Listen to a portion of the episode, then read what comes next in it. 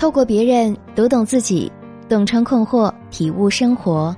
这里是小资和恋爱成长学会共同推出的情感急诊室，我是小资，我等你。小佳和张明是大学同学，两个人都非常喜欢旅游。放假时，他们经常一块儿跟团出去；平时有事儿没事儿，也会一起吃个饭、泡个吧，还挺聊得来的。小佳以为张明总会跟他表白吧，可是直到大三下学期也没有收到张明的示爱，于是他试着向他暗示了一下，可是，一聊到感情问题，张明就快速的回避了，没有给他再深入的机会。之后，他们还是会像以前一样，两三天一起吃个饭，周末有时也会一起去逛街买东西。小佳的室友们都认为他们是男女朋友关系。可是，只有他自己知道，对方从未表白过。他非常确定张明没有女朋友，而且对自己也应该有那么点感觉。他们在一起相处也非常融洽。可他不明白的是，为什么他就是不向自己表白呢？大四上学期的元旦晚会上，小佳在舞台上借着歌声和音乐，用一首《你知道我在等你吗》再次婉转的表达了自己的心意。他说。我希望自己的大学不留遗憾，也希望有你一直在身边。但是那天晚上，张明中途就退场了，小佳依然没有收到他的回应。有一次偶然的机会，他听到张明的哥们儿说，他对小佳太熟悉了，应该是没有那种心动的感觉吧。这时候，小佳才明白，为什么他一提到感情问题，张明就回避了。原来他对自己啊是缺少了点感觉，可是他真的很喜欢张明，也想和他在一起。难道太熟悉了就真的不能够让对方心动，然后爱上自己吗？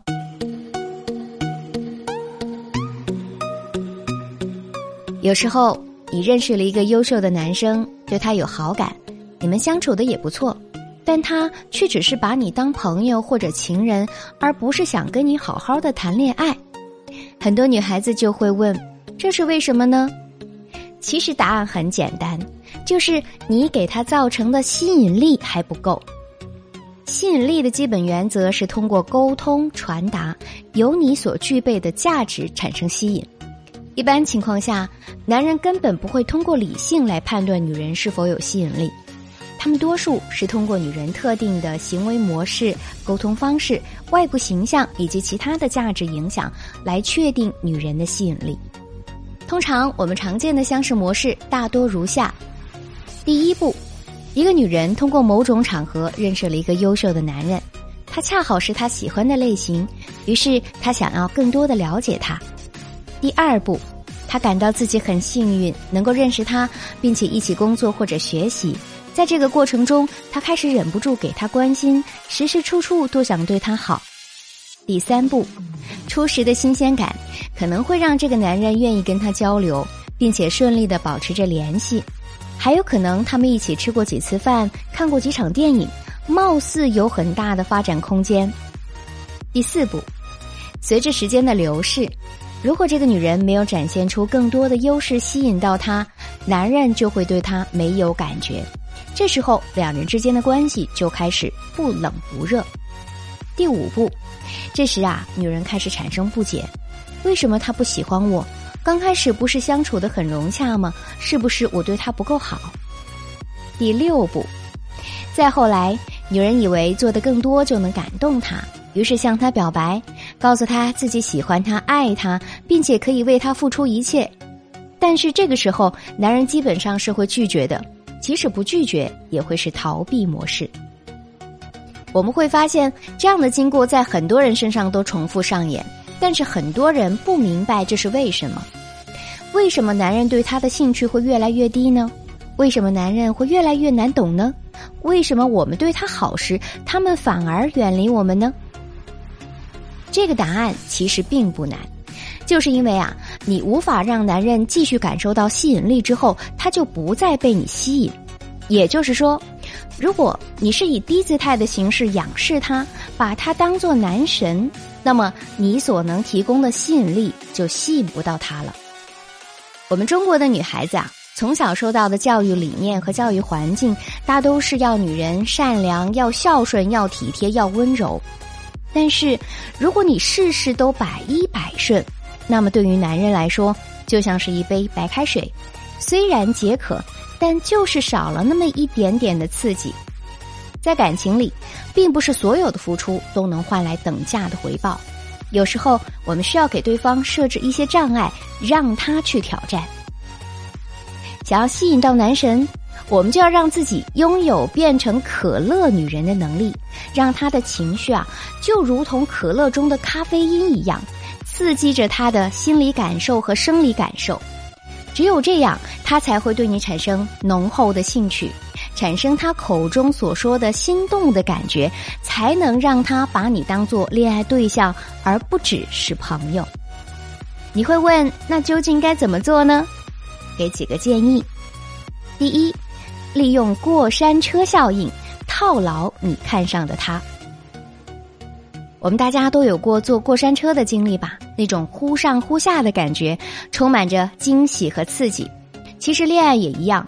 我们可以利用过山车效应，让他感受到惊险和刺激。这里呢，我们要掌握两个点。第一个点是带动情绪谷底点，也就是采用相对消极的言语或者行为模式，从情绪体验上让他感受到难过或者意想不到。具体表现形式为对他进行调侃、打压、制造阻碍、推远距离等等。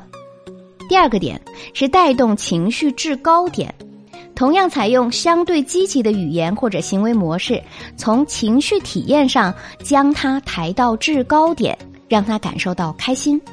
具体表现形式为对他进行赞赏、肯定、亲近他、拉近距离，把这种一错一异的两种方式相结合，一上一下就可以带给人刺激的心理体验了。比如说，你很欣赏一个男生。常见的表达方式有两种，第一种，女生说：“哇，有没有人说你长得很帅呢？”第二种，女生说：“第一次见你时，还以为你和其他帅哥一样都是纨绔子弟呢。”男人问：“啊？”女生说：“认识你一段时间之后，发现你还挺善良的，而且还很温暖。”他这个时候心里会暗爽。我们来分析这两种。第一种表达方式虽然也会有心理起伏，但如果他经常被这样夸，那么起伏的程度几乎是可以忽略不计的。第二种表达方式呢，先是打压，他的心理感受是负十，然后在夸他的时候，他的状态就会是十，甚至是更多，整个心理起伏的程度啊就是二十加。所以啊，懂得运用过山车效应。就可以大幅度的制造情绪张力，利用反差值，能够让对方的情绪跟着你的节奏跌宕起伏，思绪万千，最终被你死死锁定。第二，保持神秘感，吸引男人来探索。世界上的很多事情，如果你不知道，就会有一种神秘感，而神秘感呢，就是一种吸引力，吸引人们去探索和发现它的秘密。同理。如果一个女人她是富有神秘色彩的，那么就很容易吸引男人，并且激发男人的好奇心和占有欲。美国有一本杂志曾经对年轻男人做过一项调查：你最喜欢什么样的女人？其中有七成的男人喜欢神秘的女人。他们说啊，神秘的女人会带给他们无限的遐想，诱发好奇心，从而使自己想要去了解、探索，最终占有他们。